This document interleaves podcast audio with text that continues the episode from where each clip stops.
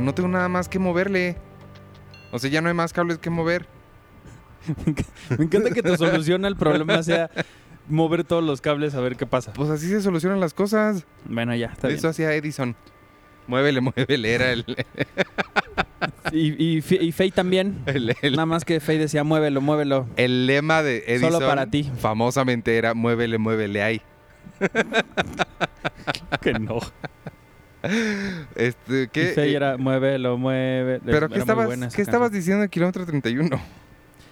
Ah, es- estábamos en el set de Kilómetro 31, parte 2. En un lugar espectacular, que fue mucho más espectacular que la misma película, que la verdad terminó siendo muy malona. Sí, casi todo. Salvo por una escena de un plano secuencia en una casa. Ah, sí. al fin- ese Sí, sí estuvo muy, muy chingón. Pero acá estaban filmando en el centro, imagínate, en el Zócalo. Y de pronto estaban empezando a filmar. Rigo Castañeda, director, traía los audífonos y dijo: Oigan, porque estaban ya filmando la escena, acá muy tétrico el asunto. Y dice Rigo: No, no, no, espérense porque está un organillero. Y entonces todo el mundo así con los audífonos de. No, güey, no se oye nada. Sí se oye un organillero. No, no, que sí se oye y mi escena no trae un organillero, no sé qué. Y entonces salió gente de la producción a buscar al pinche organillero y le dieron dinero para que se callara. Pues sí estaba. Sí estaba, nada más que nadie lo oía más que Rigo. En sincronía teníamos que parar cada, creo que era cada 15 minutos porque pasaban aviones. Porque está Mm. justo en la trayectoria del World Trade Center, la trayectoria de los aviones que aterrizan. Y era literal cada 15 minutos teníamos que parar porque pasaba avión. Órale. Bienvenidos al podcast de Cine Premier número 219. Es un podcast especial de hombres porque hoy no trabajan las mujeres y no vino Penélope. Ah, sí, cierto. Entonces estamos nada más nosotros. Que todos ya saben cuándo lo grabamos. Ya saben que lo grabamos el lunes 9 de marzo. El lunes 9. Que no vamos a decir mucho para no ser como estas mesas de, eh, de Joaquín López Dóriga de, de señores so- sobre feminismo. Sí, no. ¿Qué pedo con la gente que toma esas decisiones, eh? Así como de, oye, tráete a... a- de entrada a René Casados. ¿Qué, ¿Qué pedo con René Casados que tiene 250 años que ya no es relevante para nadie? Sí, no. Y luego así a señores de 90 años hablando de cosas que no les interesa porque no, pues, no importa la edad, no importa que no son mujeres. En la mañana yo estaba viendo las noticias cuando le prendí y dije, ¿por qué? Pues, y no, no, no me acordé, o sea, no hice la relación y dije, o sea, están viendo el- de los temas de los que están hablando y puros hombres.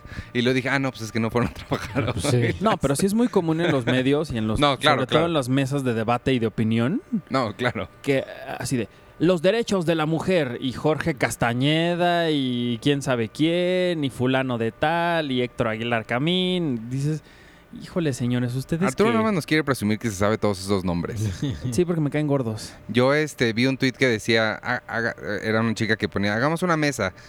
Los, ¿La vasectomía debería ser obligatoria? ¿Sí o no? Y puras mujeres en el panel. Vamos a hablar de cáncer de próstata y puras mujeres. Puras mujeres. Este, esta semana, ¿qué, qué, qué vieron? ¿Cómo les ha ido? ¿Les fue bien? ¿Les fue mal? ¿Cómo han vivido su vida? Pues bien. Ah, bueno. Digo, sí, una, un, un rápido, sí, una, eso sí, sí, vamos a decir, un abrazo a la gente que ayer se fue a la, a la marcha, que estuvo bien bonita las fotos y todo lo que sucedió. Casi todo, no, no los desmanes, que eso sí es propio de siempre, de todas las marchas, que no fue exclusivo de esto, sino es siempre, pero sí, qué, qué chido que muchísima gente, muchísimas mujeres, que es más, creo que todas las que yo conozco estaban ahí. Yo sí, todas las que, eh, con, con muy poquitas excepciones, este, creo que todas las que conozco también fueron. Sí, y fue bien bonito. Y lo de ayer y lo de hoy creo que sí es histórico, entonces felicidades por lo que están haciendo, porque pues, están teniendo los huevos que no nadie había tenido para cambiar la cosa como estaba, entonces felicidades por eso. Y esta semana se estrena Bloodshot. Uy, hablando de Es hombres. Diesel- es Vin Diesel, ¿no? Sí. Cuesta Bajo, que es la, el remake de Force Majeure Con. con Julia Louis Dreyfus y Will Ferrell. Will Will Ferrell, veinteañera divorciada y fantástica, con una muchachita Ay. que no sé cómo se llama, Eh, Paulina Goto. Paulina Boto, Y Badir Derbez, me parece. y Badir Derbez nos Y un parece. Derbez. Básicamente es un Derbez siempre va a haber en, la- en alguna de todas las películas Un Derbez más. un Derbez. Exacto. Es Eh, como los Bichir, que ya no son los Bichir. No, pero al menos los Bichir actúan bien. Ay, también Eugenio Derbez lo hace muy bien. Y la niña también, el, Alisa. ¿Cómo se Yo llama? eh. Aislinn. sí. Yo estaba viendo nada más rápidamente la película, o sea, un cachitito de la película de El tamaño se importa, creo, Ajá. que es con Badir Derbez Sí, sí, sí. y la chica de eh, Perfume de Violetas, ¿cómo se llama? Este, Jimena Ayala. Ajá. Eh, vi un cachitito porque sale Eugenio Derbez y sí, o sea, lo que dice Iván, o sea, era Eugenio Derbez haciendo uno de sus papeles chistosos que era como de alguien así. Pero ¿sabes qué? O sea, sí se notaba casi casi, era casi casi como si en un equipo de básquetbol en en el 95 de niños de secundaria y entra nada más Michael Jordan, comparando obviamente Michael Jordan con Eugenio Derbez, pero era como de, pues, o sea, no, no me estoy al- esforzando ni al 100% y vean que me está saliendo más chistoso y más natural Que, esto. que mi hijo. que mi Wow. hijo. Sí, digo, Aislinn la verdad es que nunca la he visto en ningún papel que me haya sorprendido porque siempre la he visto igual. ¿Ya viste la serie de, de Joe Swanberg? no, Eh, es lo que te iba a decir. Esa y la de, creo que, no sé si es Dali- Dariela los martes o Mm, una ah, sí. película de estas que, que me parece, no, no sé ni de qué va, pero me parece que sí es como un personaje muy distinto a lo Yo que vi le habíamos Dariela los martes y no me gustó nada, pero, ¿Pero no me acuerdo ella? de ella. No me acuerdo si siquiera sale Aislinn Derbez, pero Bueno. no me gustó la película. Pero sí, Badir está muy guapo, lo que quieran, pero hijo, ese hombre actúa, me- o sea, una escoba actúa más que Badir Derbez. y de los demás, pues nadie se dedica a la actuación. El hijo de Verónica, de Victoria Rufo, no, no es, no hace como mucho, Sí, no. no. actúa mucho. Y Eugenio, pues, no, o sea, Eugenio es muy bueno. Yo extraño mucho a ese comediante de los noventas que, que hacía cosas muy buenas. Y, pero bueno, me da gusto que le esté yendo también. Y también se estrena Grandes Espías, que es una animación. ¿Es la de Will Smith? No, ya fue, ya fue, no fue en diciembre esa. ¿La las de- palomas? de Spice in Disguise. No, esta es la de, de Batista. Ah, entonces no es animación. No es animación que según yo en Estados Unidos se atrasó un mes, pero Oh. aquí pues ya dijeron fuck it.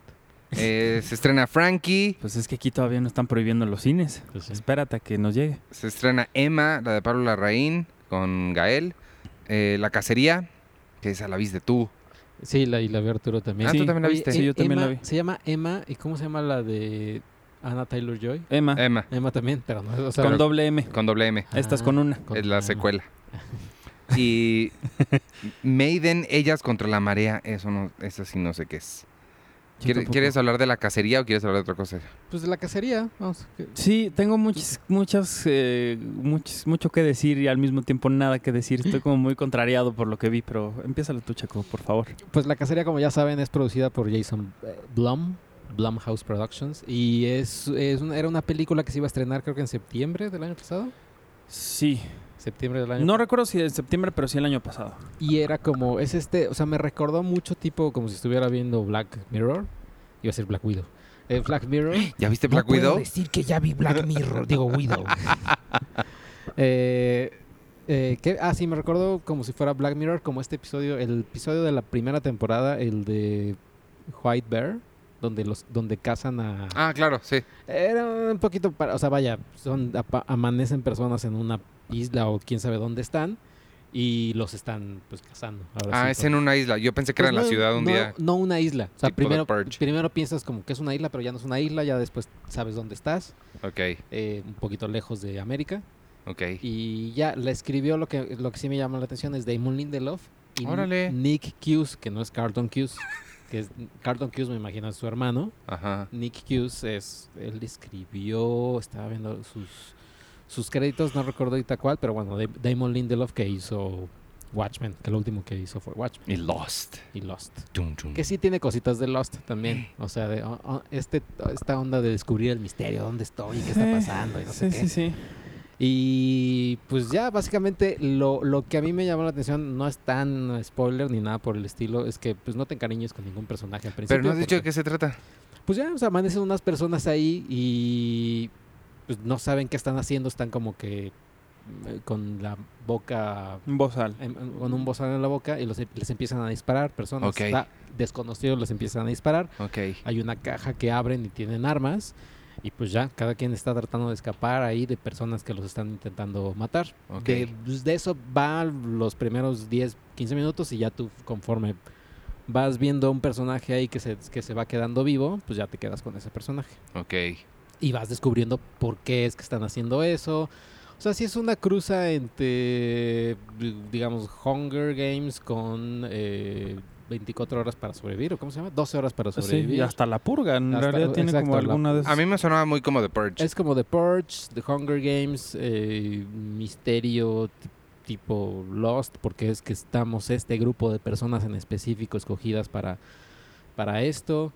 Y, y ya, lo que sí tienes es, es humor. Tú me, me- Iván me preguntaba que, o sea, eh, se sorprendió al saber que sí tenía mucho humor, mucho chiste. Sí. Y, Sí. y sí, la verdad, es que, mucho. la, la verdad es que la película sí, sí tiene mucho chiste, mucho, pues mucho pues humor negro, pues. Sí. Sí, la verdad es que yo, yo estaba muy emocionado por, por ver esta película y en realidad quien provocó esta emoción en mí fue Donald Trump.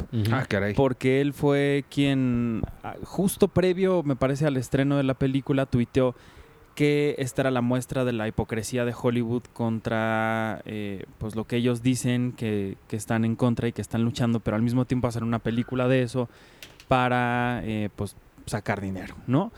Eh, la historia y lo que decía Trump sonaba mucho a que sí era una purga de conservadores, de radicales, de gente eh, horrenda y espantosa que es el 90% de la gente de Estados Unidos, o al menos de la gente que, que nació allá. Y entonces eh, sí era muy interesante cómo se habían atrevido a hacer, eh, en mi cabeza digo, una, una película que era como pues sal y mata a todos los antiaborto que conozcas, a la gente que le va a Trump, a la gente que, que apoya a Hitler, o sea, como dije, órale, qué fuerte que, que se estén atreviendo a filmar algo así. Y la verdad es que por el tráiler y todo lo que habían sacado, pues sí sonaba mucho a que era más o menos así.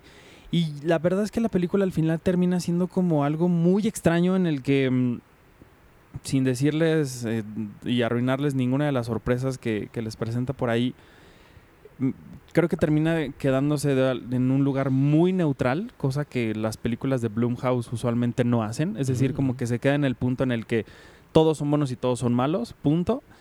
Y además yo sí sentí que estaba muy editada la película. Como Sentí editada. como que como que le estaban faltando muchos cachos. No sé si después de esta polémica de, de lo del tweet de Trump, el, el retraso en el reestreno, eh, en el estreno, perdón, sí le habrán quitado muchas cosas que, que a mí sí se me hizo como que sí le, le, le mocharon mucho a la trama, porque en realidad nunca, no hay ningún personaje que termine por desarrollarse por completo, ninguno, ni siquiera las dos mujeres protagonistas, una de ellas cuya identidad es bastante importante que no sepan quién es hasta el final. ¿La actriz o el personaje? O el- La actriz. No, Ah. la actriz. Ok. La actriz es el personaje también, de- Sí, sí, sí. pero, pero en realidad como que sí le faltó, o le faltó, o le quitaron mucho del desarrollo de estos personajes de, de que te explicaran el por qué están haciendo lo que están haciendo. Y creo que eso fue, quisiera pensar que fue porque o les quedó muy ácida, muy, muy crítica contra, contra estas personas. Porque sí, los primeros 10 minutos que vemos esta escena de, pues córrele porque, porque pues, te van a matar, es gente que, y lo dicen en la película, de una forma muy superficial, es gente que apoya al... a- está en contra del cambio, bueno, en contra del, del, El del cam- calentamiento global, gente que es muy racista, gente que es muy, este, pues vaya, que, que ha tenido muchas actitudes muy, muy feas en su vida. Y eso medio te lo explican al principio de quiénes son estas personas que están cazando, ¿no? Pero no se van, no se atreven a meterse más allá de qué es lo que están buscando hacer las personas que están haciendo lo que están haciendo. Entonces es- está como muy extraño, como que sí al final a mí me terminó decepcionando un poco porque sí, sí le falta un gran cacho, yo sentí. Y también porque, porque creo que sí daba para más y creo que era una oportunidad perfecta de, de hacer así súper este, incisivos con lo, que, con lo que podían presentar. Me parece que en estos tiempos, eh, particularmente en, en- en- la política en Estados Unidos, que ahorita se hiciera una película o se mostrara una película así, pues hubiera sido un madrazo para toda la gente que, que vive allá. Entonces creo que sí, como que algo les faltó para que terminaran siendo lo que, lo que yo pensaba que era.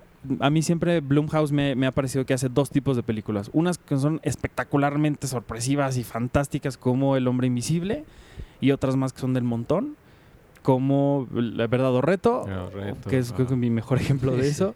Y creo que el, creo que The Hunt se va para allá. O sea, sí creo que termina siendo del montón. Pues yo la pongo, yo la pongo un poquito más en el lado de quizás no tal cual Hombre Invisible, Get Out, eh, de estas obras enormes que, que llegan a ser. Sí la pongo quizás un poquito en medio, inclinándose hacia, hacia ese lado. Quizás no tanto en Truth or, Truth or Dare. Pero igual y también porque yo no esperaba, o sea, yo sabía de más o menos de la película, quizás no la esperaba con, con, con esta, así, con, con muchas mu- con muchas ganas, tenía mucho morbo, sobre todo para ver por qué es que la movieron, que yo siento que, la- o sea, si, si ese fue el corte final, y, y sí, sí entiendo también que tenga como ediciones y demás, pero que la hayan movido porque haya sido tal cual, pues no creo que, o sea, vaya, no, yo no le veo tanto el, el- el escándalo que la hayan movido. Eh, Quizás también fue mucha estrategia de marketing. Ellos aprovecharon o están aprovechando esa estrategia de que la movieron hasta el póster. Mismo uno de los pósters viene y dice la película que todo mundo habló y nadie ha podido ver ahora es la película que todos quieren ver, una cosa así. Sí. Y ya, y sí tiene este... o sea, a mí me agradó que tiene este Damon Lindelof, el que tiene los misterios. Hay un cerdo ahí que nunca se explica por qué es que hay un cerdo. es un cerdito ahí que está por ahí. Eh, no explican muchas cosas, pero es Damon Lindelof siendo Damon Lindelof. O sea, básicamente. Pe- Y ya. Pues hay un, hay un, una tradición grande de, de- de películas sobre cacería humana. Mm. Eh, entonces sería, o sea, ahorita que, que, que estabas diciendo, Arturo, de que, o sea, creo que valdría la pena con- compararla con las demás que son del estilo y ver como qué tanto funciona, porque hay unas muy buenas. Digo, dejando de lado cosas como Hunger Games o Predator, eso que son que el humano lo están cazando. Sí, películas de como hay una hay una de esto que le llaman exploitation, que son las películas estas de explotación australiana que hicieron. Eh, hay una con Olivia Hussey, que es la de Romeo y Julieta, dirigida por Brian Trenchard Smith. Es que ahorita estaba buscando una que yo vi que a mí me gustó mucho, pero nomás no la encuentro, no sé cómo se llama. Y este, Pregúntale al cácaro. le voy a preguntar acá, Caro, nada más que no sé qué preguntarle, porque le voy a- nada más le voy a decir cómo se llama una película que Hola. Ah, Mucha gente le escribe eso al cácaro, ¿eh? vi. Este, Me ha Y- contado. y, y hay una con Jules Brenner, que creo que se llama The Running Man, es la otra que estaba buscando, que también es bien buena. Hay una, hay una con este Arnold Schwarzenegger que se llama... eh, Hard Target. No. Y con María Conchita Alonso. Ah, caray. Eh, Ándale. que es donde precisamente es en el futuro y es eh, el gobierno ya controla todo y tienen este programa de televisión que se llama como Running Man, una cosa así. Aquí salió The Most Dangerous Game, se llama la que estaba pensando. Aquí salió la foto de Schwarzenegger, ahorita te digo. Y, eh, María Conchita Alonso y- sale con una con Hilary Duff, ¿eh? anda. En Chicas Pesadas. y, Ah, no, perdón, Chicas Pesadas. Este, perdón, ahorita te digo cómo se llama. y entonces eh, este Schwarzenegger es como un militar que después está padre porque ves como oh, los medios mienten todo y, y ves como en- al inicio de la película es este Schwarzenegger y no, pero es que hay en una misión en helicóptero, oye, dispárale a ese edificio, no, pero es que hay niños. y, y entonces ya después corte A, pasan las cosas, detienen a Schwarzenegger porque es un rebelde, digamos. Y después dicen, Vean, veamos por qué es que está aquí detenido. Y es- te presentan el inicio de la película o lo que vimos, pero es pero le cambian los audios, ¿no? Así de, oye, Schwarzenegger, pero es que ahí hay niños y no los queremos matar. No, sí los voy a matar a todos. Y, y entonces es, Ah. ves cómo, cómo los medios de comunicación o este gobierno terrible está cambiando la forma de ver para hacerte los que sus enemigos sean los enemigos de todo el pueblo. Y es un, es un juego ahí como de, es un reality show. Está padre. Bueno, acá también hablan un poco de la manipulación de lo que puede llegar a pasar con una opinión eh, sacada de contexto, con el asumir cosas que, que no están tan claras, pues, o sea, como dejarse llevar nada más por algo que uno vio y ni siquiera está seguro de quién es, quién lo dijo, por qué lo dijo, cómo, en qué contexto fue. Pero también sí, lo que me gustó mucho, te que decías del Lindelof, me gustó mucho que eh, hay mucho, mucho or- orwellianismo por ahí Ah, metido sí. y que hasta lo, lo- lo dicen ellos mismos, ¿no? El, el mismo cerdo se llama Orwell, ¿no? Sí. Y, y hablan mucho de 1984 y toda la, la- la- la literatura de este hombre, de, de Orwell.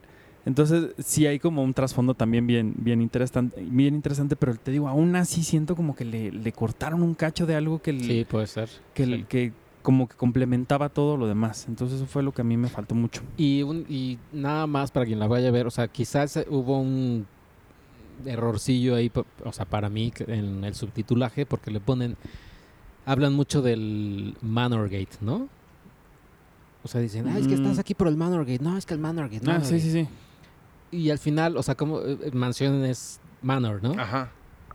o sea, le hubieran puesto Mansion Gate o algo así, porque, o sea, uno está así como Manor Gate, Manor Gate, y ya después llegan a una mansión y como que tú tardas en hilar, así que, ah, es que Ah. Manor es mansión en inglés y pues Claro. se llama Manor Gate porque le hubieran puesto Mansion Gate o una Sí. cosa así. Y, Sí. Mansión Gate. Bueno, ahí en el subtitulaje se les fue un chiste que a mí me dio muchísima risa. Que el señor este, todo redneck, así gordo, güero, bigotón, ya sabes, dijo cu- cuando justo le- se libera o, o digamos sale vivo de algo, dice, sí, sí, y voy a estar con O'Reilly o con, no me acuerdo con qué de estos conductores de, de Fox News, que ya no están obviamente porque ya los corrieron a todos ellos por pedófilos, violadores y acosadores. No, no me acuerdo si era O'Reilly o, o cuál y dijo, sí, ya me imagino ahí en el set de O'Reilly o no sé qué. Y yo, me- la verdad yo me reí mucho, pero creo que a nadie le, le hubiera dado risa aquí, Sí, ni allá. no, exacto. Entonces, Ni aquí ni allá. pero está chistoso que se burlen hasta de Fox News. La, la otra que eh, creo que vale mucho la pena visitar ahorita que se, se acaba de estrenar, no trata exactamente de eso, pero sí tiene elementos que van por ahí. Veinteañera. Este, no, no, no, es Bacurau, la brasileña. Es- Ah, y está ¿ya se bien. estrenó? Ya, ya se estrenó.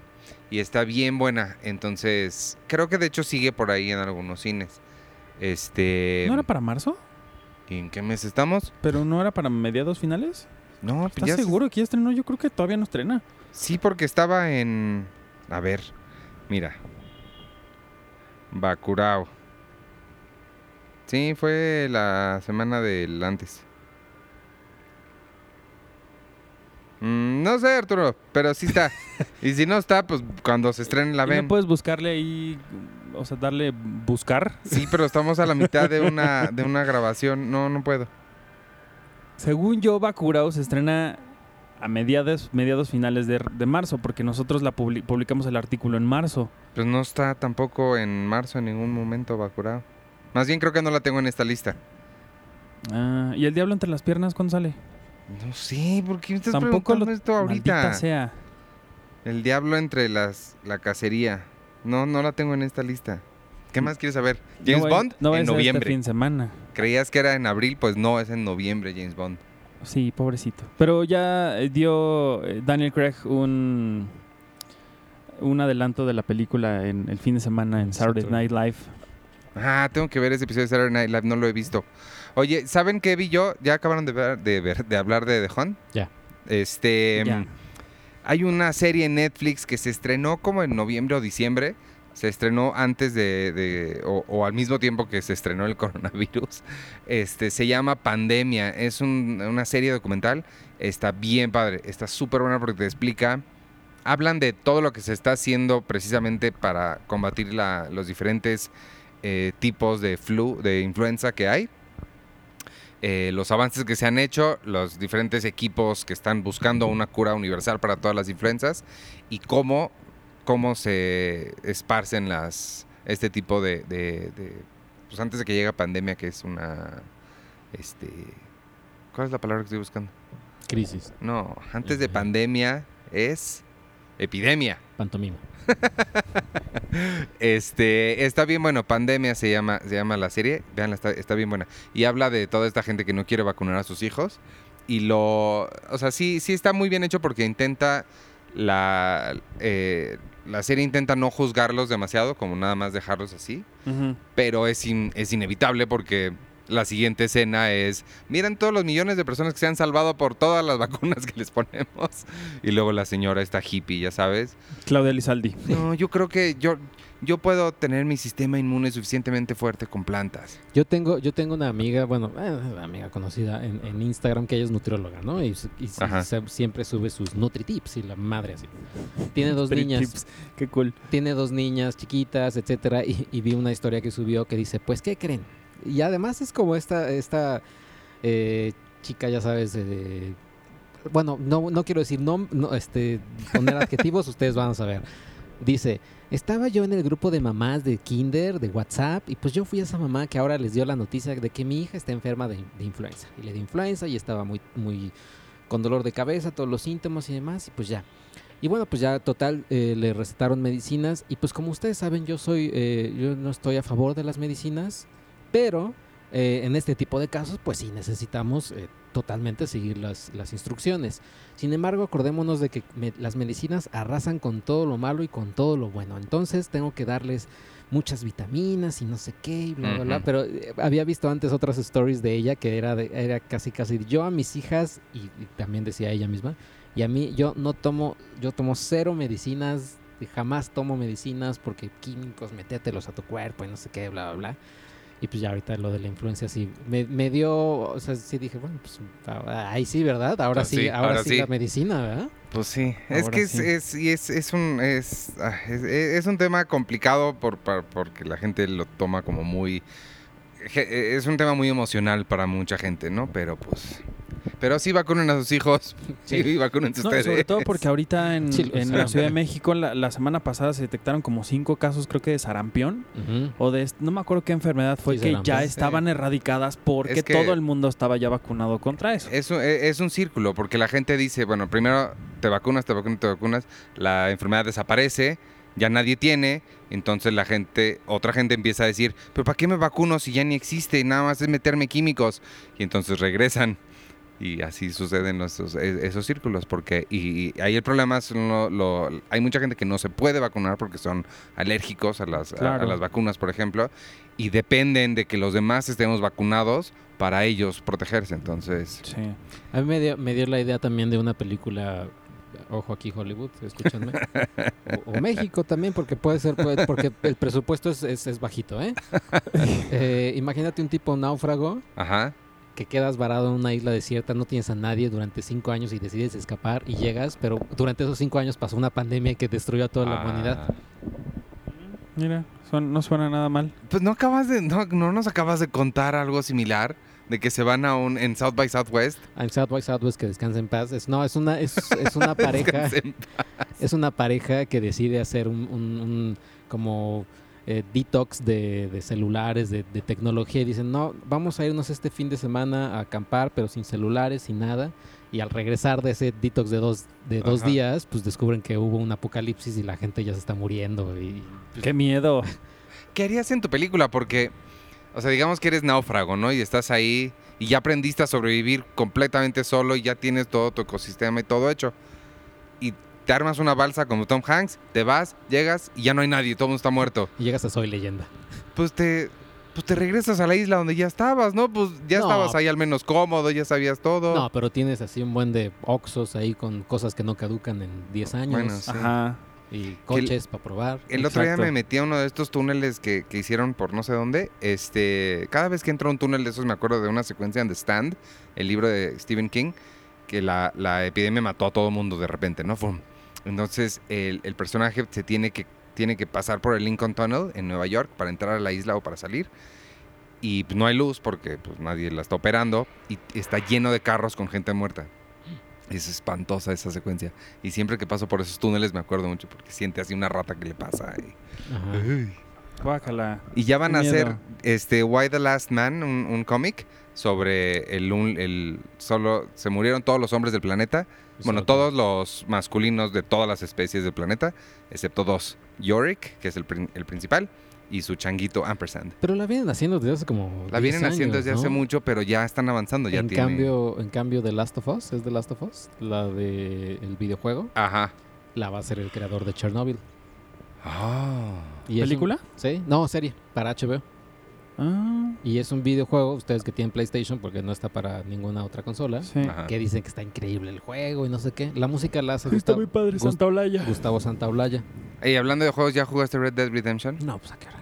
De hecho, ahí viene el 2 de Last of Us. Ajá, The Last of, The Last of Two of Us.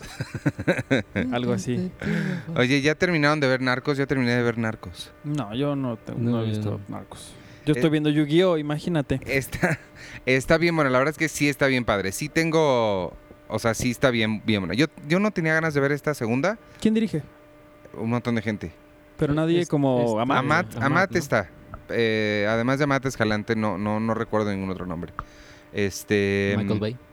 Michael Bay, no, hizo la, las- el- la segunda unidad nada más. Gaffer.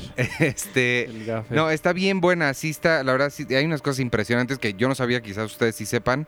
Este, yo no sabía de, la- de- de ciertas cosas de la historia. No sabía, por ejemplo, que se, ¿Mataron a Colosio? no, que Carlos Salinas mató a su mucama, a su señora del aseo. No, ¿Tú sabías De eso? niño, sí.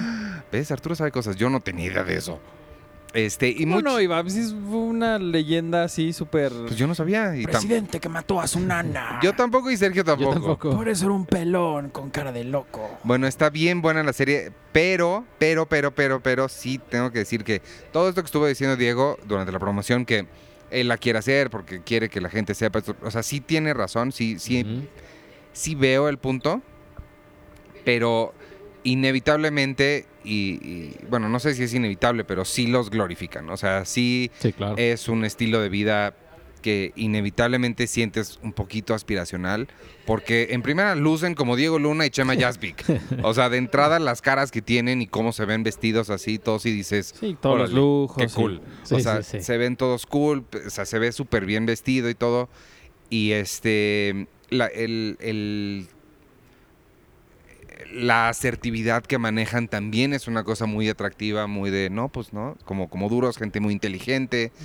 Entonces sí, sí, o sea, es difícil no querer estar de su lado, ¿no? Incluso sale el Chapo e incluso del Chapo te da ternura, porque está haciendo su túnel y llegan y se, lo cierran o, lo descubren. Algo pasa que no puede terminar el túnel que estaba haciendo. Y sí sientes gacho, sí sientes de, ay, pobre Chapito, no pudo hacer su túnel.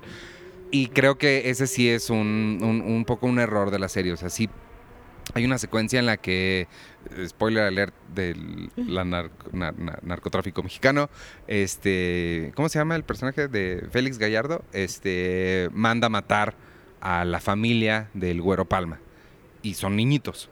Entonces hay una secuencia en la que ¿Cómo ves... niñitos van a matar a la familia? No, no, no, va a matar a los hijos. Y ves cómo los agarra y los avientan por un puente a los No, niñitos. No te pases. Entonces, yo creo, a mi Cabrón. parecer, que escenas como esa debería ser la mayor parte de la serie. O sea, verlos como los, como, como la- la- las atrocidades que hicieron. Sí, no glorificarlos. Y la mayor parte de, de la, de la serie se enfoca en ver como sus éxitos, como si, como, sí, como, como sus, sus historias de éxito.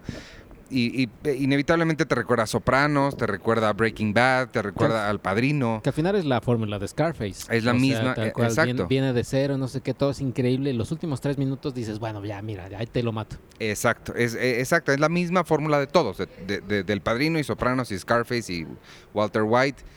Y creo que a final de cuentas esas historias que estoy mencionando, aunque tienen su base en vida real, este, son cosas ya alejadas de, la realidad y, siento que sí el tema del narco es demasiado cercano, demasiado todavía activo como para estarlo viendo. O sea, entiendo bien las razones que tiene Arturo para no quererlo ver, por ejemplo. Este, y, y ya, pero, pero, pero, eso dicho, sí está bien padre, o sea, sí está muy buena. Sí te, te, te, te engancha y cuenta cosas muy duras, muy fuertes, de las que al menos yo no tenía ni idea. Sí, probablemente estas sean un poquito, o sea, de todo el, el- el vasto menú que hay de, de, de narco, lo que sea, narcocorridos, narcoseries, narcotelenovelas, narco todo. Quizás esto es como que lo más... ¿ne? O sea, porque qué horror ver El Chapo, es, es El Chapo, ¿no? La telenovela esta, eh, con un actor, un actor eh, güerillo, ¿es El Chapo o el...? No sé. El Señor de los Cielos. El Señor de los Cielos, que ya sí, van porque el como- Chapo fue la que hizo Ernesto Contreras y eso Ah. está padre. Ajá, como, como El Señor de los Cielos, que creo que va en El Señor de los Cielos 5, viene por, Ujú. por Univisión, y son como 90 episodios, y eso sí es así, todos así. Que esa la, la produce, por cierto, eh, Pigmeno Ibarra. Ujú. Una de las personas mucho más vocales en contra del narcotráfico y en contra de estas historias. Y es el principal productor de estas historias. Entonces es Ah. como muy, O sea, Sí. muy, muy incoherente ahí el, el, Chapo el sin asunto. camisa, sí, o luego que todas las eh, tipejas ahí. O sea, es que es obvio, es eh, obvio, sabes que va a pasar eso. O sea, me imagino, si el Chapo ya sabes, ¿no? Super acá, t- ¿A poco? tronadísimo. Eh, ¿Así lo ponen? no, pues es, pues es el actor, no es el Chapo. No, el Señor de los El Cielos. Señor de los el Cielos, que es Rafa, Rafa Maya. Rafa Maya, que puede ser buen actor, o sea, nadie está negando que sea un buen actor, pero obviamente sí, y les pones a todas estas mujeres, ya sabes, así, Ajá. con él. Ese creo que es peor, o sea, que la, que la gente pueda decir, ay, claro, es que yo quiero ser como el Señor de los Sí, Cielos. no, esta no es aspiracional de esa forma necesariamente. O sea, es aspiracional en que se ven todos cool. Ajá. Pero también no, no, tampoco no la siento tan alejada de la realidad como eso que estás describiendo. Sí, no, creo que el señor sí está, creo que más alejado. Y la, la otra que le, que le falla a Narcos, que podría ser que sí lo hacen, pero bien poquito, es la serie es producida por, por americanos. O sea, no, este sí les hace falta echarse un poquito más la, la bolita a su lado, porque toda la droga que pasa por aquí va para allá. Claro. Sí, un par de veces mencionan, como nosotros somos el consumidor más grande, no sé qué, pero sí es de, güey, o sea, también tiene un poquito más de culpa que, que nada más este, un, un par de menciones. Exacto. Pero Diego Pues ya, lo- ya iba a empezar a filmar su serie, ¿no? De Star Wars. Pues ya, estaba en eso. El fin de semana dijo que en, en Tonight Show, The Tonight Show con Jimmy Kimmel. No, el otro, ¿cómo se llama? Jimmy, Jimmy Fallon. Fallon. Que Lucasfilm no confiaba en él. ¿Por qué? Porque. mexicano. eh, así por, por, por, me- por Mexi- Mexa. Por- Porque interpretó a un narcotraficante. Por no. Por Mejinarco. Oye, ¿cómo es la me- Perdóname que te interrumpa rapidísimo, es que ahorita que dije porque lo vieron como narco, ¿cómo la mente es, es estúpida de veras? Te juro que estoy viendo el programa este de pandemia y sí me empieza a dar, o sea, es, es muy irracional, pero una parte de mí dice, no me voy a contagiar por ver esto, ¿verdad? No, no. Sí se siente así de, perdón, continúa. Imagínate, Checo que estuvo en, en el En Japón. el Japón. Este. mm, no ¿Qué confía en estaba diciendo? Lucasfilm. Ah, sí, que no confiaban en él, que no le habían dicho nada de qué van, ni no le han dado guiones ni nada, porque pues ya lo conocen. Dice, yo pues yo tomo mucho mezcal y luego se me va la boca en decir este, cosas, o luego cuando estaba yo filmando Rogue One, pues se me perdía el guion porque quién sabe dónde lo dejaba, o cuando estaba yo queriéndome ligar, alguien decía, oye, ¿quieres que te cuente de qué va la nueva de Star Wars? No Y dijo entonces- eso. Sí, así lo dijo. No, pero no era su hijo el que, el, el, el, el que, el que les decía, sí, mi papá. Porque es que Penny también cuenta esa, esa anécdota, que el hijo así que, que decía, es que mi papá va a ser en Rock One y no sé qué. Pues seguro también. A unas chavitas. Sí, y que seguramente ha de ser, o sea, en el universo de Star Wars, Diego Luna debe ser el Tom Holland de, de- de- No, ¿quién dejó el guion abajo de la cama? Que ¿No te acuerdas? Que dejaron un guion de Star Wars abajo de la cama y lo encontraron en la mucama y lo pasaron en eBay. ¿No se acuerdan de esta noticia No. en diciembre? No. Ay, niños. Bueno, continúa. Pero entonces dice que eso, que, que no le confían mucho porque él, él se le va la boca. Aparte de que se emociona mucho y cuenta todo, dice él, pues que no quieren como arruinar ninguna sorpresa. Pero sí ya está pronto a, a empezar a filmarla. Porque Mandalorian ya terminaron la segunda temporada. Sí, sí, la hicieron seguidi- seguidita, ¿no? Seguidita. Y esta, esta me emociona también porque pues, obviamente pues, las cosas como son. Rogue One, Rogue One fue la mejor película, o ha sido hasta ahora la mejor película que ha, que ha salido de Star Wars desde que Disney tiene licencia. Sí. esto. O sea, Sí. Y la, la serie es. Ah, claro, qué imbécil. Tiene que ser antes, ¿verdad? Pues sí. Ni modo que sea protagonizada por el fantasma de Cassian Andor. Ah, sí, no, no. Bueno, quién sabe, en una de esas dicen, ahora como están sacando todo de la manga, así Ajá. como de, ah, por cierto. Hay un este, cielo en el universo de Star Wars. Que sí la están cagando cada ¿te vez con sus, con Sí. sus aclaraciones que están sacando últimamente. que es un clon y que era no sé qué y que... Ya, o sea, si ya la cagaron, ya la cagaron y ya, punto. No pueden estar cambiando cada vez que se les dé la gana. No O es podrían- George Lucas reeditando sus películas otra vez. O podrían hacer. ¿Te acuerdas, ¿Se acuerdan de esta serie que se llamaba Stairway to Heaven? Que era un güey que. la canción. pero no, No, sí. que me parece que la premisa era un, un- un señor que se había muerto y tenía que ganarse el- su lugar en el cielo. Entonces cada episodio él regresaba a la tierra a Ese es como resolver. Caído del cielo de Pedro Infante y Omar Chaparro. Ajá, pero esta se llamaba Stairway to Heaven y era ese te entera. ¿Qué tal que esa es la nueva Star Wars? Ajá. Pues igual, así el fantasma de Diego Luna regresa a seguir robando planos. O sea, lo, lo único malo es que no va a aparecer esta chica porque pues no se conocían antes. Felicity Jones. Felicity Jones no va a aparecer. Obviamente sí va a aparecer con el robot este que está padre. ¿Cómo se llama el que le dio la voz? Alan Tudyk. Alan Tudyk, está padre. Sí. Eh, puede haber, pues, no sé, una de esas. Ah, alguien alguien aparece así, Baby Yoda, no sé. Ah, Baby Yoda. Baby Vi Yoda. este, ¿Ya vieron Hunters? No, la quiero ver. The Hunt, ya hablamos de ella al, al principio de la... No, ¿No, escuchaste? Hunters, No, no la he visto, pero se oye muy buena. Se oye- Ah, también ya regresa Westworld este fin de semana. Que yo justo vi la segunda temporada, me la eché este fin de semana, la volví a ver. Ay, eso tengo que hacer yo. En mi cabeza, el episodio, el último episodio te explica, o sea, era muy bueno y te explicaba muchas cosas. Creo que el último episodio te, te hace más revoltijo la cabeza. Y creo que hasta Tessa Thompson, ella dijo, Pues la temporada 3 es como empezar otra vez, ¿eh? Porque, porque sí, la verdad es que la temporada 2 sí se le metieron una cosa de ideas y de no sé qué. Pero siguen Jonathan Nolan y Lisa Joy. Sí, ellos dos siguen.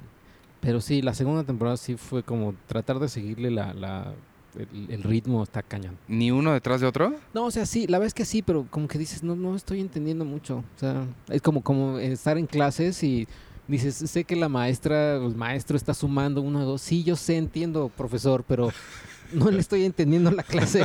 Y ya acaba la clase y ya. Bueno, el- mañana hay examen, si es de puta madre. Así me pasaba con matemáticas, por eso Ajá, me dedico a lo que me dedico. Exacto, sí, eso como de, sí, en- en- dentro de mí sí estoy entendiéndole, pero la verdad es que no. y, y ya, en esta sale Aaron Paul eh, y salen los mismos. Lo que sí me di cuenta es de que es súper, o sea, todas las, o sea, es súper eh, eh, mujer empoderada Westworld. Y no lo, no lo presumen, pues. No, pues sí, son esta Evan Rachel Wood y Tandy Newton, ¿no? Y Tandy Newton, de tal cual ellas dos son las, las protagonistas y el, a los personajes que hay alrededor de ellas, pues obviamente muchos hombres y demás, pues este están ahí digamos a sus órdenes porque ellas dos son las las las este pues, las que mandan ahí, ¿no? Una ella una usa más la fuerza y la otra usa más como la mente, por, por decirlo así. Las dos son robots, pero ¿Volviste, dijiste, ¿volviste a ver la- las dos o nada más? No, vi la, vi la dos. La uno sí, la uno sí. Quien, quien quiera verla le puede entender, es muy, muy sencilla. Hacen una división ahí en el tiempo. O sea, están pasando cosas antes y después. Y ya después se juntan las dos líneas. Aquí creo que eso hicieron, y digo creo porque la verdad es que no entendí. Porque normalmente seguía mucho el personaje. Un personaje decía, esto está pasando ahora. Y así, ese, ese diálogo iniciaba como con tres o cuatro episodios. Esto Chale. está pasando ahora, esto está pasando ahora. Y no sabías si era el pasado o el presente. Y además como son eh, Westworld y el mundo real, no sabías si era el mundo real o el mundo de Westworld. Y no sabías si este era el, mu- el mundo de realidad virtual o el mundo de real. No sé. Pues mira, en lugar de haber vuelto a ver Westworld, hubieras jugado Red Dead Redemption. Ya sé.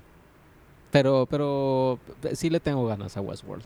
Yo quería ver, es que me acordé de, de- pregunté por The Hunt porque quería ver 30 Rock, porque antes estaba en Amazon y ya no está en Amazon Prime.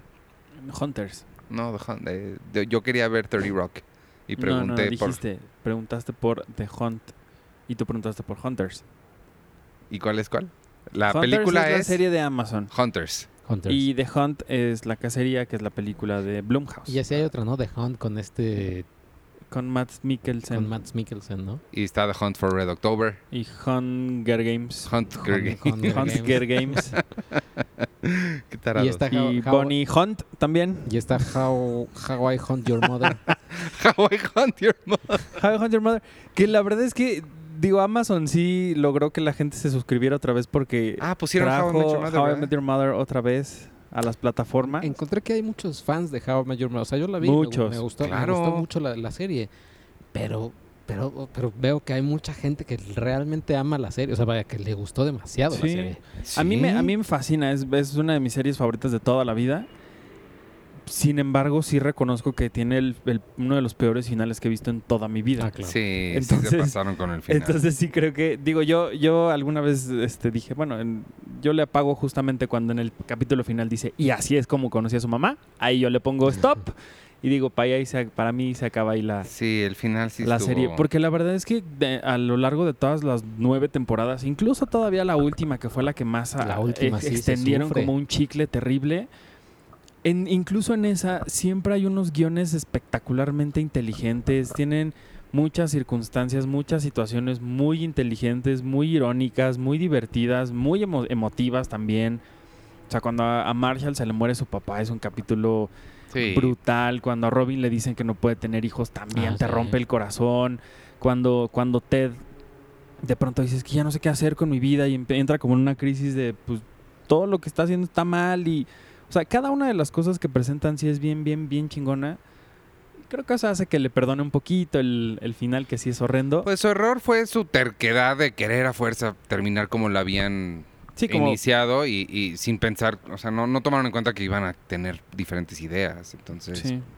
que yo no sé por qué no filmaron varios finales con los niños, o sea, no se, no se les ocurrió, Pues es que yo creo que no pensaron que iba, a- iba a funcionar o iba a durar, porque en realidad piensa pero grabaron ese final. Sí, pero piensa en el estilo de, de How I Met Your Mother. Era algo que replicaba algunas series que más o menos hacían lo mismo, pero que no funcionaban tanto. O sea, como que era un humor mucho más Sí, claro, claro. adulto, claro. mucho más... Pero eh, si ya les dieron un llamado para un día para grabar eso, ya hubieran grabado diferentes. Un final en el que digan, ay, no puedo creer que todos se hayan muerto, papá. Oh, no puedo creer que la tía Lily se haya suicidado. Oh, no puedo creer. ¿Quién iba a decir que la tía Lily iba a ser el Luna Bomber? E iba a matar a millones de personas en Ohio. Cuando la sacaron dijeron que era la Lost de las sitcoms. Salió, Híjole. salió como al año de, que, de haber terminado Friends, ¿no? No sé No si el mismo año. No sé si es 2004. No, ahorita, ahorita a ver, ¿tú tienes ahí Checo? El- No, es tan el- A vieja. ver. Ahorita, ahorita nos dirá, nos dirá Checo. Sí, eh, sí fue como la heredera Sí, pero- tal cual de Friends, porque aparte sí era muy distinto el discurso de. Y hasta ellos mismos en un capítulo lo dicen. Ay, no, o sea, estar en una cafetería como que no, no nos gustó tanto. No sé si fue Dos- 2006. 2005. ah, mira. Wow, yo pensé que era más nueva. No, no, no. no. 2005 y acabó 2011, 12. Era 2014. Ah, Órale, yo el primer episodio que vi fue el de Britney Spears. Y a que, a que no, no sé si se acordaban de esto, yo, yo no me acordaba, pero querían hacer How I Met Your Father Ah, sí. con Greta Gerwig. La hicieron, ¿no? ¿No hicieron una? No, Creo que hicieron, la iban a la hacer. iban a hacer, pero o sea, y Greta Gerwig va a ser la protagonista, ¿no? Sí, es cierto. No, no, pues escucha, no, ella no la iba a dirigir ni a escribir. Ella iba porque antes Greta Gerwig, o sigue siendo, quizás, actriz, y ella la iba a protagonizar. Sí, es cierto, no me How, acordaba. How I Met Your Father. pero fue con el Wow. final que la gente dijo. Ajá, sí. Porque, No, pues- porque esa- eso me acuerdo que se anunció justo antes del final, cuando ya estábamos a punto de descubrir. Es más, creo que fue cuando conocimos a la mamá en la, en la penúltima temporada. Y ahí me acuerdo que fue cuando se anunció esto. Y pues sí sonaba algo interesante, de cierta forma. Pero ya cuando vimos el final, sí fue como de. "Oh, También no". hicieron de That 70 Show, hicieron That 80 Show. También duró Ah, bien poquito. Ah, pero sí salió, ¿no? ¿Eran los mismos o eran otras personas? No, no, no, era otro, otra serie, nada e más. hicieron, e hicieron eh, Girl Meets World, que ese sí duró como, Girl Meets World sí duró un como tres, ratito. cuatro temporadas. Sí. Y ya no hicieron Lizzie McGuire, porque pues... Ay, qué, ¿Por qué? qué- ¿Qué? ¿Por qué- qué enojado estoy porque yo a, a nuestra querida Montserrat Arenas de Disney, cuando salió todo esto, le dije, oye, si hay algo algún día con Hilary Duff, ¿verdad que nos vas a mandar? Y me dijo, claro, que eres fan. Y le dije, pues, De ¿cómo, mi cómo te explico? ¿No? Y, y justo el otro día la vi, ¿para qué función fue la de Unidos? Y le dije, no mames, ¿ya viste lo de Lizzie McGuire? Me dijo, sí, qué feo, qué triste. Y pues sí, digo, que tiene, que tiene, o sea, Hilary Duff, o sea, es la postura que ella dio, eh, o sea, para mí está bien. O sea, Sí, tiene sentido. Lo que dijo Sí. tiene sentido. O Sí, sea, sí, sí. es que imagínate tener así ya arriba de 30 años y seguir como comportándote así, que eso es lo que pasa, o bueno, y yo vi como hasta la mitad de la primera temporada en Fuller House, ¿es Fuller House? Ah, sí. Híjole, todos los personajes que ya son adultos, puta, se, se comportan como niños de 14 años. O sea, Sí. dices, güey, ya, ya, ya eres un adulto, ya te- hasta tienes hijos aquí en la serie. Sí, yo vi creo que Sí. dos episodios de Fuller House y también fue de no. A mí la verdad es que me, me sorprendió mucho el- el- el- la madurez de Hilary de decir, no, si no la van a hacer así como, eh, como la creadora y yo queríamos, Mm. entonces mejor no hay que hacer nada. Y a mí me gustó mucho esa, esa postura de, de, pues uno podría decir, pues ella tiene que trabajar, tiene que pagar sus cuentas, no sé qué sé yo. Y ella dijo que no. Y a mí se me hace muy raro porque cuando regresó el show este de Stan Raven a Disney Channel, que después lo subieron a Netflix, que no sé si todavía está, que se, no me acuerdo cómo se llama este ahora el, el- el spin-off de esta serie, que Stan Raven, mira, ahí está Penny pasando Ahí está un avión. otra vez en su helicóptero. Stan Raven era la serie en Disney Channel de una chavita que tenía poderes telequinéticos. Ella podía adivinar el futuro, tenía visiones de lo que iba a pasar y junto con sus amigos como que trataban de enmendar las cosas para que no sucediera eso que ella, ella había visto en sus Pero visiones. telequinesis es que puedes mover las cosas sin tocarlas. ah, entonces me equivoqué. ¿Cómo se llama? Entonces cuando... Este, visión. Psíquico. ¿no? Psíqui- ¿Será como no, psíquico es que puedes leer la mente de alguien más. Ah, Que clarividencia. Eso. Ah, discúlpame por mi ignorancia en estos temas. Deberías sentirte orgulloso porque no sé de esas cosas. Y entonces, eh, digamos que de eso fue la serie. Fue muy chistosa, a mí me encantaba. Era parte de esta barra de Zapping Zone que salía todos los días en Disney Channel. Con Roger González que sigue, se sigue viendo eh, eh, ya espantosamente igual. Roger González. Es como el, el Ernesto Laguardia, oye. De... Ernesto La Guardia me impresiona, ¿eh? Y Paul Rudd. Y ¿sabes quién también? Eh, Qué pero, miedo. pero en mi mente siempre tuvo esa edad, pero yo sé que no. Max von Sydow. Ajá, sí. de- que cuando salió en El Exorcista y cuando y yo y seguía así, yo decía, ¿cuándo hicieron El Exorcista? Y ahorita, estoy- ahorita estoy viendo a Mark von Sydow. O sea, para mí Sí. siempre Mark Ah, von Sydow, Que se nos murió. que se nos murió, pero para mí siempre tuvo la misma edad. Sí, Sí, sí. 90 años, ¿verdad? Se 90 murió de años. monenta- 90 años. Que a mí me gustaba mucho él. Pero bueno, estaba hablando de otra cosa, perdón. De Raven. Ah, entonces cuando Raven regresa a Disney Channel, lo anunciaron como el gran regreso de esta serie icónica de los 90-2000, lo más bien de los 2000. Y lo que sí, eh, la historia de este spin-off era Raven se había casado con alguien y estaba divorciada. Y vivía en un lugar con sus dos hijos y tuvo que hablarle a su mejor amiga que también se divorció porque no les alcanzaba para vivir, para tener el departamento que tenían, no, no tenían mucho dinero, tenían que echarse la mano juntas. Y sí había como un. Sí era muy tonta todavía, como, como mucho el espíritu de la, de la serie original. Pero sí había muchas cosas que eran mucho más maduras que lo que habíamos visto en Stan Raven. Y entonces me hace muy raro que ahora Disney Channel o Disney Plus más bien diga, no, no, no, vamos a tener que hacer exactamente lo mismo cuando ya habían hecho algo con Raven más o menos similar. Digo, no sé qué habrá dicho Hillary de qué querían hablar. O sea, no sé si habrán dicho, pues a lo mejor Hillary, digo, Lizzie McGuire abortó, to- tuvo una novia o no sé. Se le aparecía la caricatura, ¿no? Bueno, nunca, no la- nunca vi. Lizzie No se le McGuire. parecía, era como su subconsciente. Ah, su, su subconsciente. Ajá, no, su- o sea, No era como una amiga imaginaria. No, no, no. Sí, eso sí sería raro. Sí, no, no, sucedía algo, por ejemplo, ella se peleaba con su mamá y entonces ella enojada este, se quedaba así como en su cuarto encerrada y de pronto veíamos a la muñeca diciendo, ay, mi mamá la odio, no sé qué, pero bueno, es que Mm. también entiendo, o sea, como su subconsciente, digamos que ejemplificado en esta muñequita que a veces era como el, la- el lado, este, no sé, como vi- visceral de ella y también era como el lado de, no, a ver, espérate, mejor.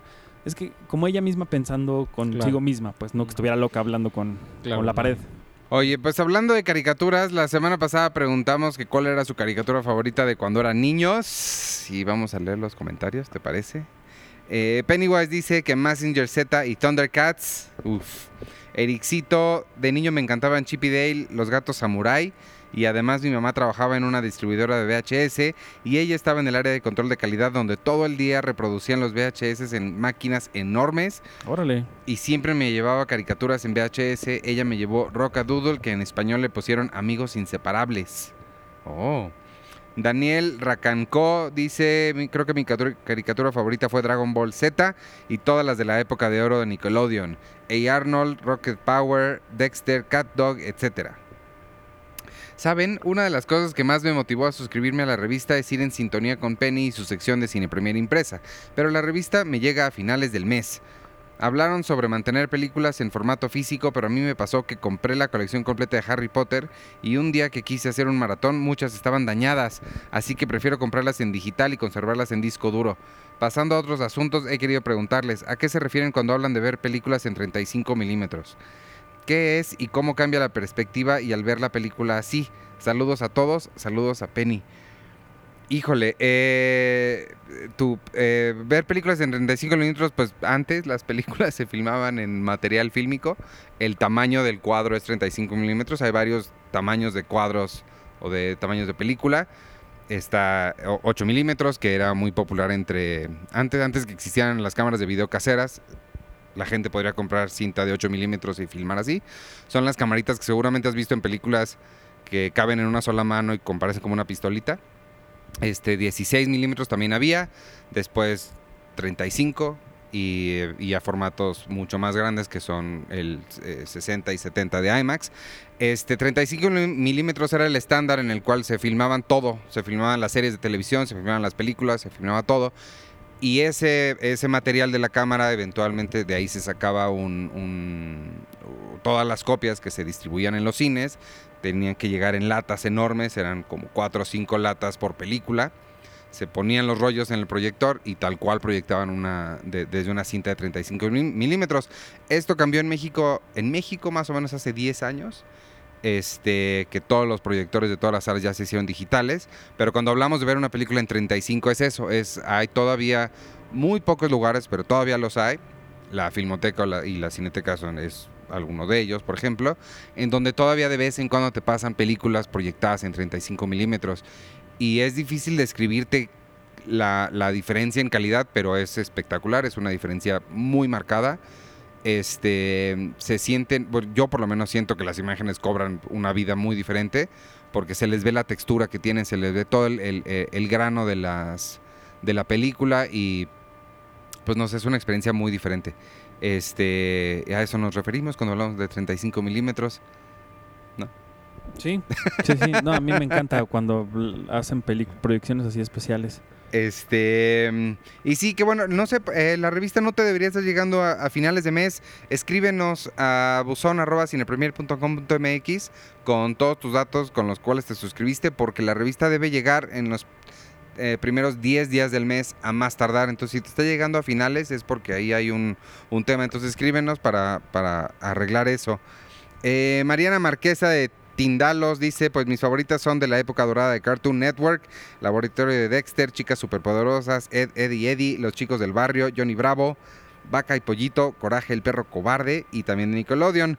Oye Arnold, La Vida Moderna de Rocco, Ren y Stimpy, Rugrats, Hay Monstruos y Rocket Power. Damián Correa dice, mi caricatura favorita era Dragon Ball Z, me encanta Penny, se ve que es un amor y súper ocurrente. Dunder Mifflin, this is Pam. dice, Uf, propongo shot cada que Iván diga ajá o mmm. Y gracias por la recomendación de podcast en inglés, creo que sí me están sirviendo. Y sí, Arturo suele hablar de más, se tiene que controlar un poco y no contar toda la trama de las Ah, películas. ¿Ahora qué dije? Es algo que suele hacer. Mi caricatura favorita era Real Monsters y una de una mosca con tenis que pasaban en Canal 11. Sí. ¿Pero ahora qué dije? ¿O cuál fue su molestia? Ay, no sé. Yo creo, creo que era cuando, o sea, dijiste de una película o hablaste de una película y que contaste como la trama. No Ay, sé. amigos. Está Ah, bien. De ahora en adelante Arturo va a contestar en monosílabos. Sí, voy a decir sí, no, ok, véanla, manita arriba, manita abajo, like, Suscríbete. dislike, suscríbanse, besos, follow, TikTok y ya. ¿Así les No parece puedes bien? nada más decir TikTok. ¿Así les parece bien o, o, o qué? Lorenzo Valdés, mi respuesta a la pregunta de la semana, les ofrezco dos palabras. Mucha lucha. Ah, mucha lucha. Ah, mucha lucha. Creo, creo que él- esa la hizo Jorge Gutiérrez. ¿Vivo? No, Jorge Gutiérrez. ¿Vivo? Ese era, ese no era. Jesús Gutiérrez, no. No, Carlos Gutiérrez. sí era. Gutiérrez vivo, pero no era Jorge. Ah, no sé. Era. Ay, ¿cómo se llama este señor de. ¿Cómo se llamaba ese. ese mm, Radio. Radio Red. Radio Red. Bueno, no ya. era Radio ya. Red. Tú síguele. Yo tengo aquí de un simple mortal más, dice... ah, Ah, José Gutiérrez Vivo. Eso. saludos. desde- Monitor era, no Radio Saludos Red. desde Querétaro, nos escuchas del podcast 181. Pregunta de la semana, Dragon Ball de Nickelodeon. eh, Dragon Ball y de Nickelodeon, Bob Esponja. Eh, Jonathan Villalba, a mí me encantaba Massinger Z, creo que ahí fue donde tuve mi primer crush Sayaka, mi primer amor platónico. También recuerdo con mucho cariño los Thundercats, Babe, Brave Star, el Conde de Pátula y los Halcones Galácticos. Marta Cortés, Don Gato y su pandilla, Remy y Candy Candy. Eh, nuevamente Juan García nos, nos deja aquí eh, todos los, eh, los comentarios por, por minuto. Eh, dejar, deja que... uh, uh, uh, a ver, dejar leerles uno así. Sobre las series animadas eh, de anime actuales, Disenchantment, Rick and Morty, We- We Bear Bears, One, One Punch Man, del pasado de Simpsons, Futurama, He-Man, Silverhawks, Thundercats y, y ya. Sobre el, el podcast de Penny que sería la píldora mágica, por lo que dijo en otro podcast, de que quisiera una píldora mágica para no engordar y poder comer lo que ella quisiera. Eh, ¿Quién más? Eh, Joan Pan dice, yo crecí con Transformers y Thundercats, pero también recuerdo con nostalgia Calabozos y Dragones, que yo no recuerdo. ¿Ves? Te digo que es increíble. Y pregunta, ¿qué película peruana recuerdan y han visto recientemente? Saludos desde Lima. Eh, esta Cl- Claudia, ¿cómo se llama? Ay, Dios mío, tiene una bien buena que no ma- Ay, ma- Dios. Madeinusa es de Claudia. Ay, estoy pensando en Claudia Yaca, porque Claudia Yaca es una colaboradora. Este. Es con, con, ¿con quién es? No sé con quién es, pero me parece que Madeinusa es peruana y es bien buena. Y este. Ay, Dino, más bien tú recomiéndanos más porque tenemos. Claudia Llosa. Claudia Llosa. ¿Sí? No sé.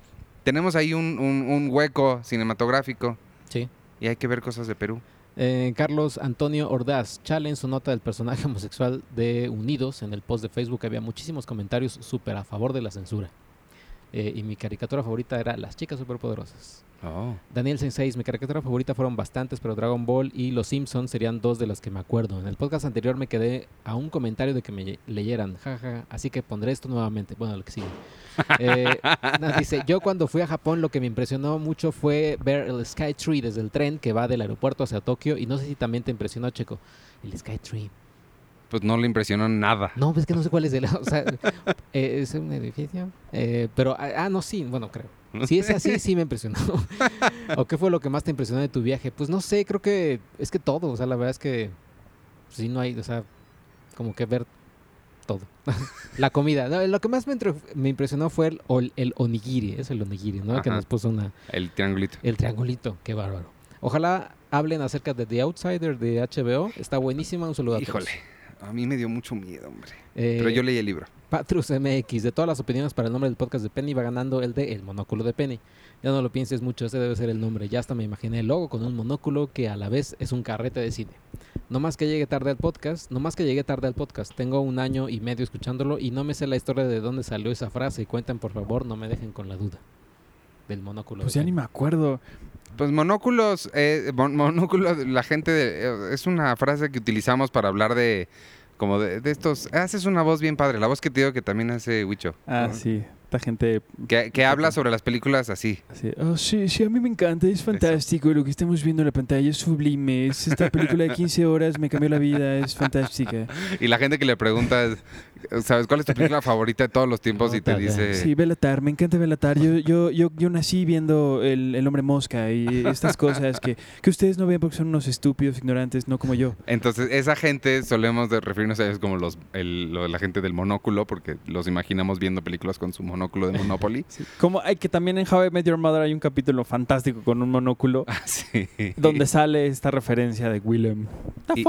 Y este, Penny a veces se, se- se nos pone académica. Entonces le llamamos que va a sacar su monóculo para explicarnos. Exactamente. Dice Taino Corrivera, mi, mi caricatura favorita fue Martin Mystery. Uy, Aunque- era bien buena. Aunque no es tanto de mi infancia. Muy buena. Eh, mi político favorito de los dos últimos sexenios fue Calderón por borracho. Eh, eh, y Checo puede contar de su vida en Hijos del Averno, pero como, en- como está en hiatus, nos toca escucharlos en este podcast. Ah, sobre que alguien dijo, "Eh, ¿para qué hablan de sus Ah, sí. vacaciones de Japón? Eh, Carlos Quinto Romo. ¿Todo te dijeron? Sí. Ahí. Carlos Quinto Romo, Don Gato y su pandilla, Tommy Jerry, La Pantera Rosa y fantasías animadas de ayer y hoy. Eh, Yael Melgoza, hola, mi caricatura favorita, muy poco conocida, seguro Arthur la recuerda, se llama Rocket Power. Y era de unos morritos que vivían en Hawái y se la pasaban en patinetas, patines y tablas de surf. Era que tenían, No, uno- no vivían en Hawái. tenían como rastas, ¿no? Los, los chavitos. No. ¿No? Este, había un personaje que era hawaiano que se llamaba Tito. Ah, que él tenía siempre, él era como el tío de todos ellos y daba siempre sus lecciones de vida muy extrañas. Era como este personaje del- de Chespirito que decía como los dichos mal, como que siempre lo, lo tergiversaba raro. Tito hacía lo mismo, siempre te daba una lección, pero como que tú te quedabas, te quedabas como de, ah, sí entiendo, pero no entiendo lo que estás diciendo. Y Tito era muy lindo, pero creo que ellos vivían en, creo que sí era Estados Unidos, era en una playa. No me acuerdo cómo se llamaba el lugar, pero eran chavos que podían. Era un lugar donde podían practicar el surf, el hockey, andaban en patineta, en bicicleta. Puerto Vallarta, ¿no? No, no era Puerto Vallarta, Mm. pero hubiera sido Puerto Vallarta un muy buen lugar. Mi otra, fa- mi otra fab era La familia Proud de Disney, que trataba de una familia afroamericana e incluso la canción que de inicio era interpretada por Beyoncé con las Destiny's Child. Órale.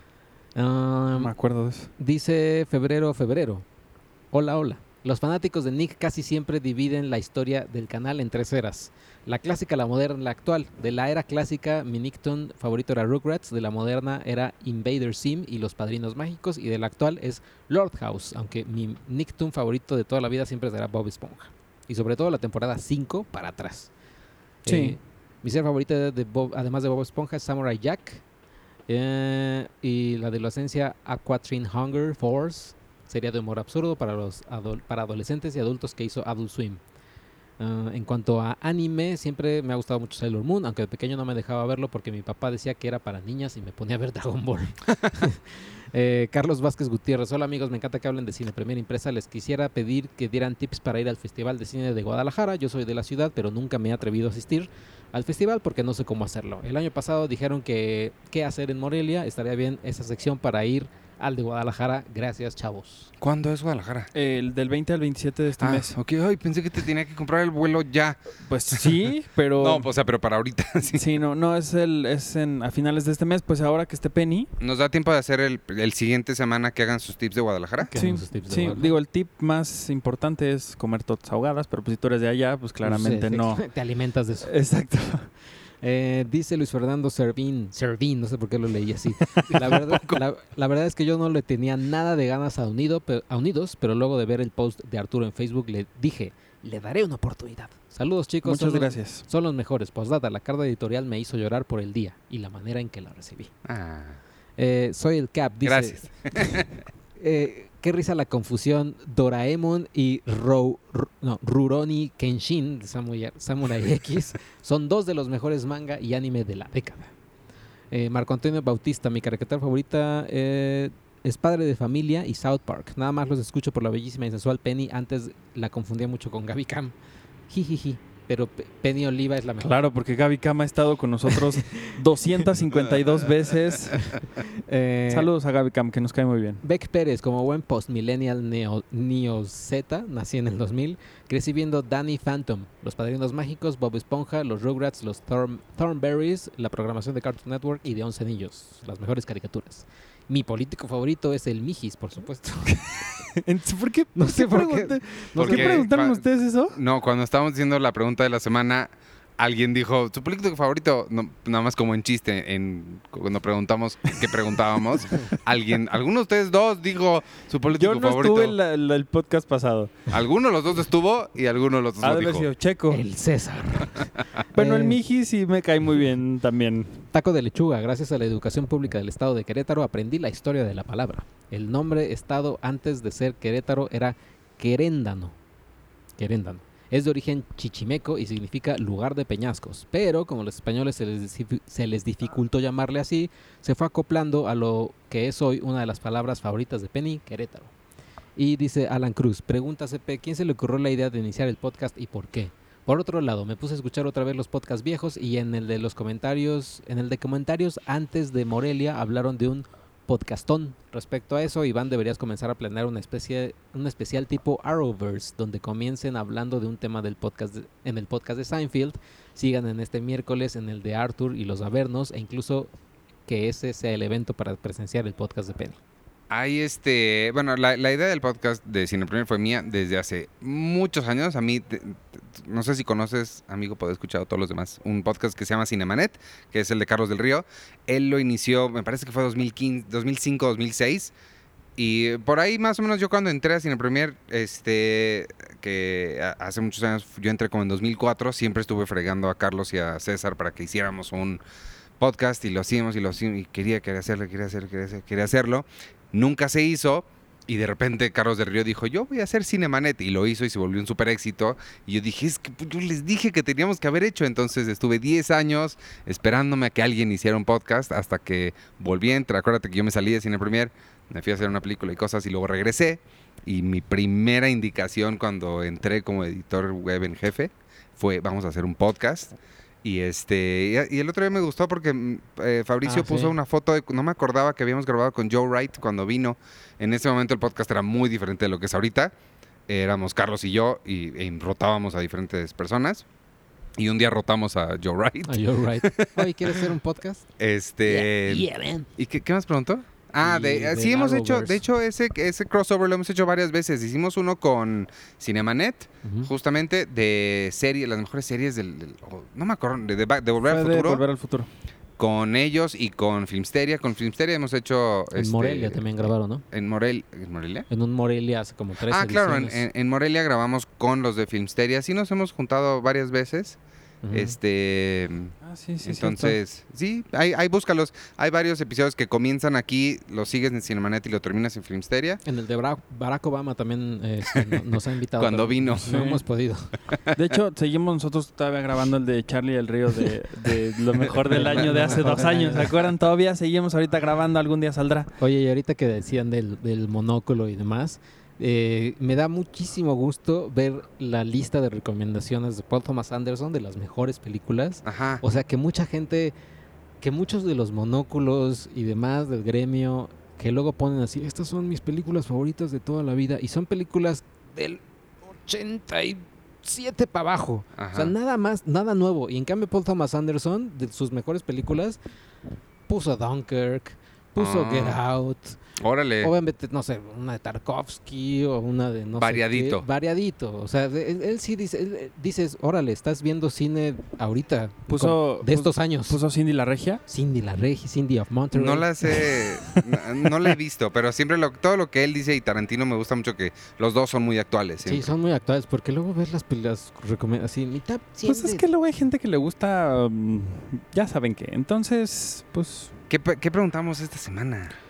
¿Cuál es tu secretario de gobernación favorito del 2000 para acá? No, No, es creo que como Lizzie McGuire, ¿qué serie que ya no, que, o sea, viejita que veías te gustaría ver actualmente? Pero bien, pero actualizada bien. Ajá, o sea, híjole, no sé. Yo preferiría ver las, las viejas que, que No, actualizarlas. yo, yo, yo creo que sí hay una forma de actualizar cosas. O sea, es que ahorita que dijiste eso de Raven, yo nunca he visto Raven ni, ni sé, y luego dijiste que seguía siendo tonta. Pero sí no me. ella, la trama. No, no, no, no, no, la- la- la- las situaciones y eso. Pero sí me imagino, o sea, por ejemplo, es que al final de The Office, el- la última temporada, Pam y Jim empiezan a tener problemas. Justo cuando va a terminar, yo, yo en mi fantasía me imaginé un spin-off de The Office que fuera un drama. Que fuera tipo Rachel Getting Married, o sea, con la Uy. cámara así, pero de, de- del matrimonio de ellos dos desmoronándose, pero con el mismo estilo de documental. Entonces creo que sí hay una, una forma de hacer spin-offs completamente diferentes que sí funcionan. Entonces ahorita se me ocurrió un Salvados por la Campana, pero en el que pues siempre o es muy usual que los chicos que eran súper populares en la prepa crecen y son así súper es perdedores. como Cobra Kai. Ándale, como Cobra Kai que a mí no me encantó, pero está muy bien actualizada. Exacto. Ese es, entonces algo como Salvados por la Campana en el que Zack es así, a- a- atiende una, no sé, es, es manager de un Kentucky Fried Chicken. Algo así. Que puede ser, ajá, que yo creo que, o sea, Cobra Kai viene de una película, no es que haya sido antes Claro. una serie. Sí. Sí, sí. Pero que puede ser, o sea, ¿qué te gustaría ver en serie? Sí, Bueno, en. Friends y en Modern Family hay dos personajes muy similares que son... Mónica se reencuentra con su gran amor o su gran crush de la secundaria. Y acá en Modern Family Claire se encuentra con un güey que también le, le gustaba mucho en la escuela. El de Mónica sigue viviendo con sus papás, sigue andando en su moto y trabaja en el mismo cine que trabajó desde hace 25 años. Ajá. Y acá en el de Modern Family es el chavito que trabajaba en estos lugares donde patinabas y Ajá. había música. Y ahí sigue también. O sea, y era como justo lo que dices ahorita. O sea, como estos personajes que en su momento eran como los galanes increíbles, inalcanzables y ahora son los perdedores de. de Algo así me imagino con Salvados por la Campana. Entonces tú salvas Sí. por la campana. Sí, ¿tú? sí. Ay, no sé. Una de mis series favoritas de, de- aquella época fue una que se llamaba Riva, con Riva McIntyre. Que creo que ya había hablado de ella aquí, que era la historia de una mujer que se divorcia, que vive en Texas, en Houston, y que se divorcia porque su marido la engaña con su asistente, él es dentista, pero no, no nada más tuvieron como un amorío, sino que ella está embarazada.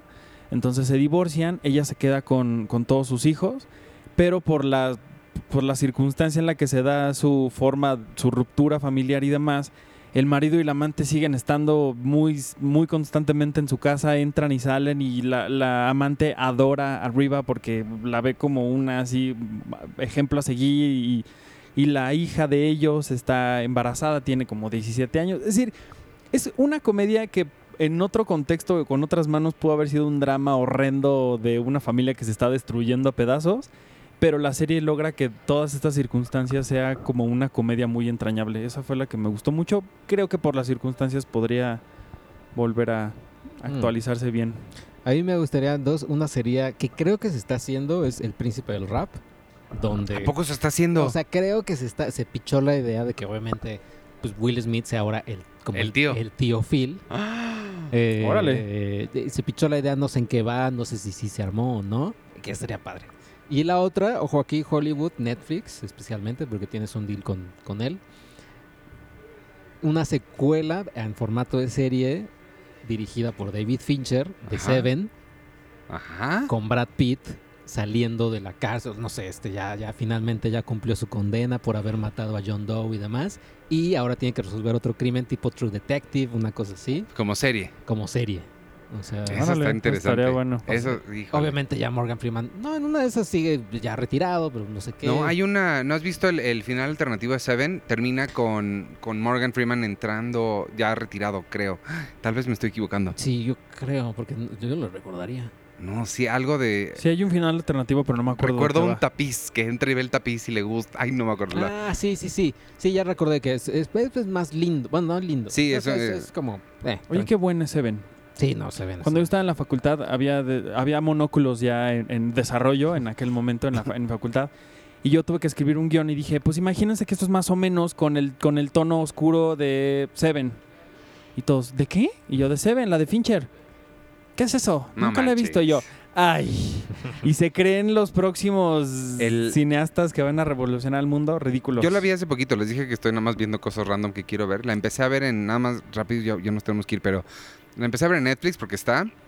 Eh, vi como la mitad y luego la segunda mitad la terminé ya con el Blu-ray. No manches, la diferencia de calidad es, o Y en sea, 4K no está, ¿verdad? Todavía. no, todavía no está en 4K, pero yo no sé qué compresión hace Netflix a las cosas que se ven espanto. Y más cuando Mm. la comparas así tan, tan Sí. cercano. Sí. Y aparte el Blu-ray, yo, yo lo compré hace mil años, que fue el primerito, y lo compré porque estaba bien padre. Es como un librito que tiene Sí. todos los números así afuera y Pero ya lo abres y trae como un chorro de cosas. Las libretas de apuntes de John Ajá. Doe. Está bien padre. Nada más que fíjate que ya se actualizó en Netflix y automáticamente reemplazan a, Kevin a Spacey. Kevin por este- Spacey. Por ¿Ah, sí? ¿Cómo crees, Arturo? por No, no, no. Christopher- Christopher Plummer. No, perdón. Pensé que estabas hablando de las fotos de, de, la, de lo que te aparecen los... Ah, no, no, no. Porque de, de House of Cards ya no aparece... No, creo a mí que ya no me aparece Frank Underwood. Enterrada, ¿no? Yo creo que... Sí, no creo. No, yo pensé que... No, obviamente no que saliera Christopher Plummer ya interpretando al, a este bueno, hombre. vámonos. Ah, no preguntamos nada. ¿Qué preguntamos? No, ya preguntamos ¿Cuál de las fue? series. Ah, sí, cierto. Y del secretario de Gobernación. Este, vámonos entonces, nos escuchamos la semana que entra. Y ya, y yo soy Iván Morales y me pueden seguir en arroba Iván Morales y en todas las redes sociales de Cine Premier, arroba Cine Premiere, en Twitter, Instagram, Facebook, en Spotify, en todos lados. Dije Facebook, Facebook, en, Facebook. en todos lados y, y ya, bye. Eh, yo soy arroba checoche y un saludo a, a- a Tenoch que luego nos tuitea y me le tiran muy duro a Te- al pobre Tenoch a veces. Eh, Sí. pero, pero saludos. Ah, y yo soy Arturo Magaña y me pueden seguir en arroba Artur HD en todos lados. Menos en las calles En oscuras a mi casa. Bueno, bye.